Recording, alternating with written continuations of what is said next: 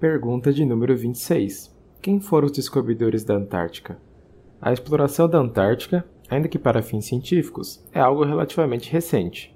Mas ainda que o homem tenha apenas descoberto a Antártica há pouco tempo, a ideia de que existiria uma terra australis incógnita, ou terra desconhecida do sul, para conter os oceanos Índico e Atlântico é datada desde a Grécia Antiga, por volta do século IV a.C., pensada, por exemplo, por Aristóteles e Ptolomeu. A partir de especulações, a Antártica povoou a imaginação de filósofos e geógrafos, até que no século XVIII, a segunda viagem de James Cook, capitão inglês a bordo dos navios Resolution e do Adventure, cruzou o Círculo Polar Antártico e fez a circunnavegação da Antártica, mas sem ver o continente. O mais interessante é que Cook, apesar de ter chegado mais ao sul do que qualquer outra expedição até o momento, não avistou a Península Antártica por um erro de longitude.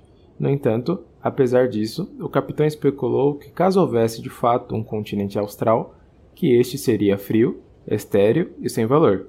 Essa primeira fase da história da Antártica foi caracterizada por viagens interessadas na comprovação do continente gelado, até então apenas especulado. A partir da viagem de Cook, outras expedições sucederam-se e, aos poucos, a Antártica foi sendo descortinada. A partir daí, teve início a fase exploratória da Antártica, na qual a indicação da existência de recursos naturais permitiu, por exemplo, a caça predatória de focas e posteriormente de baleias, inclusive ameaçando a extinção dessas espécies. Em 1819, a bordo do Williams, o capitão William Smith descobre as ilhas Shetland do Sul.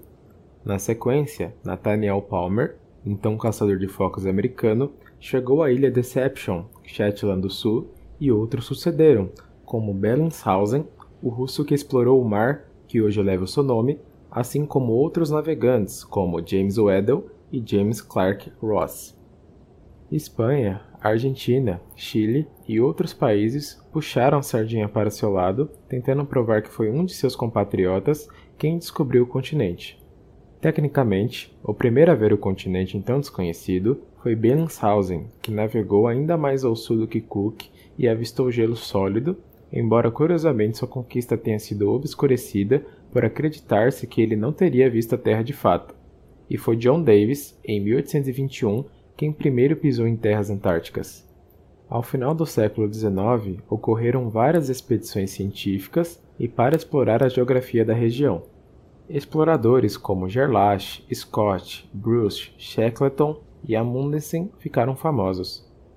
Desde então, a Antártica nunca mais deixou de ser um holofote voltado para si pelas nações do mundo. E uma das histórias mais fascinantes que marca o período do desbravamento do continente é a do irlandês Ernest Shackleton, em 1914, que pretendia cruzar a pé todo o continente gelado a partir do Mar de Weddell, onde deixaria sua embarcação, o Endurance, até o Mar de Ross, onde seria resgatado por outro navio, o Aurora.